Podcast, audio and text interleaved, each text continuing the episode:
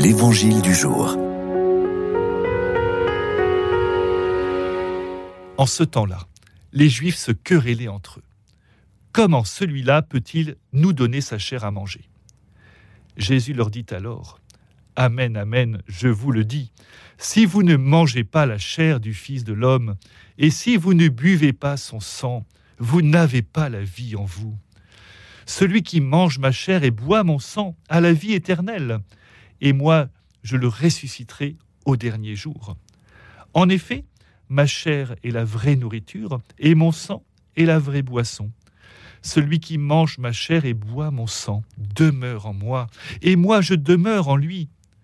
De même que le Père qui est vivant m'a envoyé, et que moi je vis par le Père. De même, celui qui me mange, lui aussi vivra par moi. Tel est le pain qui est descendu du ciel. Il n'est pas comme celui que les pères ont mangé. Eux, ils sont morts. Celui qui mange ce pain vivra éternellement. Voilà ce que Jésus a dit alors qu'il enseignait à la synagogue de Capharnaüm. Ces paroles de Jésus sont choquantes. Elles devraient encore nous choquer. Au sens propre du terme, manger la chair de l'homme, c'est de l'anthropophagie. Nous sommes au cœur du scandale chrétien.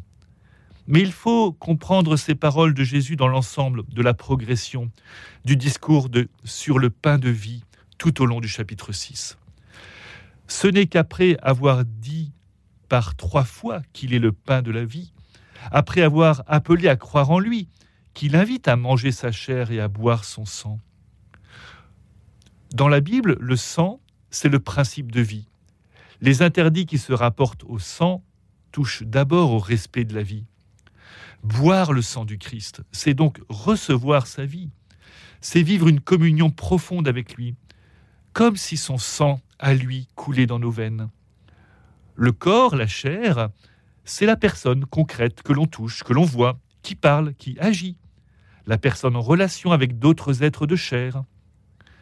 Manger le Christ en tant que pain vivant, ce n'est pas manger une chair morte, mais c'est laisser une personne vivante venir en nous, et vivre en nous.